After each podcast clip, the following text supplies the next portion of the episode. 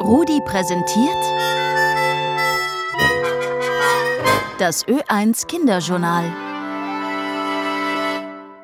Kinder, Damen, Herren und Welpen, es ist Donnerstag und das heißt Kinderjournaltag auf Ö1. Deshalb stehe ich vor dem Nachrichtenstudio und sehe schon Julia Schmuck vor dem Mikrofon sitzen. Hallo Julia.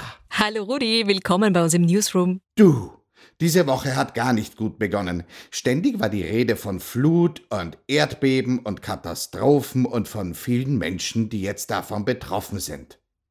Äh, wie geht's denn diesen Menschen? Ja, das sind leider gar keine guten Nachrichten, die uns da seit dem Wochenende aus Nordafrika erreichen. Es ist momentan immer noch alles sehr unübersichtlich. Tausende Tote werden befürchtet, aber fangen wir vielleicht in Libyen an. Da hat es am Wochenende sehr schlimme Unwetter gegeben.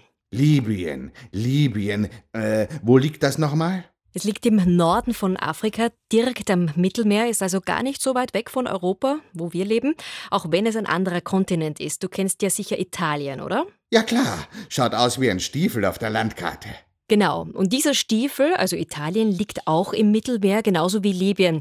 Das Land hat zwar etwas weniger Einwohner als Österreich, ist aber 20 Mal größer und auch sehr reich an Bodenschätzen, hat viel Erdöl und Erdgasvorkommen.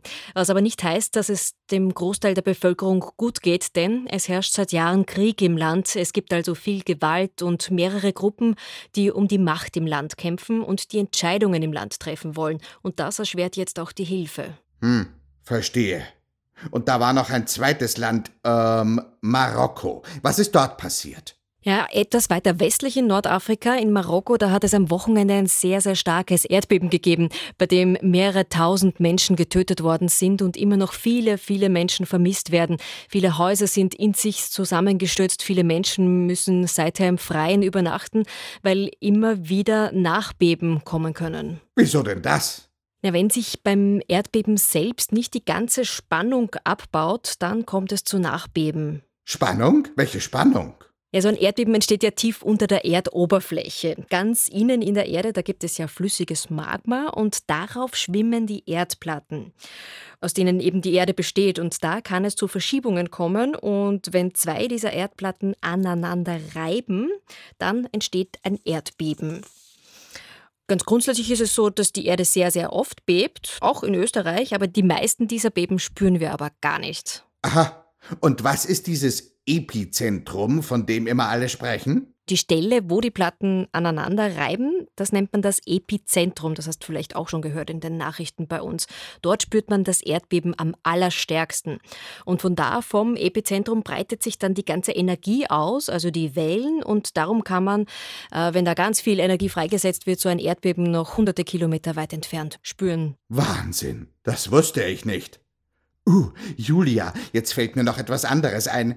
Ich habe heute früh im Radio gehört, dass angeblich Leben im Weltall gefunden wurde. Ist das wahr? Gibt's da draußen wirklich Außerirdische?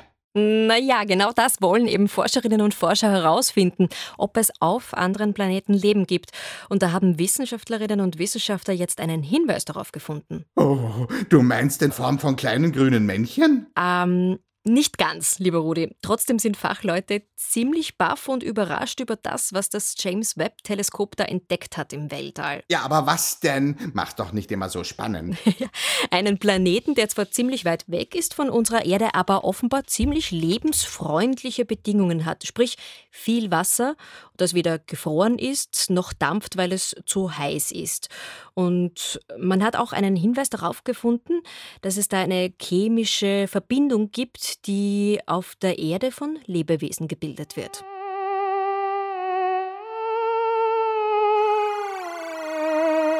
Uah, sehr spannend. Da müssen wir uns bald noch einmal darüber unterhalten.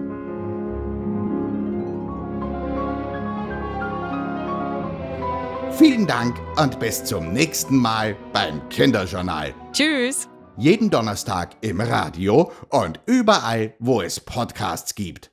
Euer Rudi.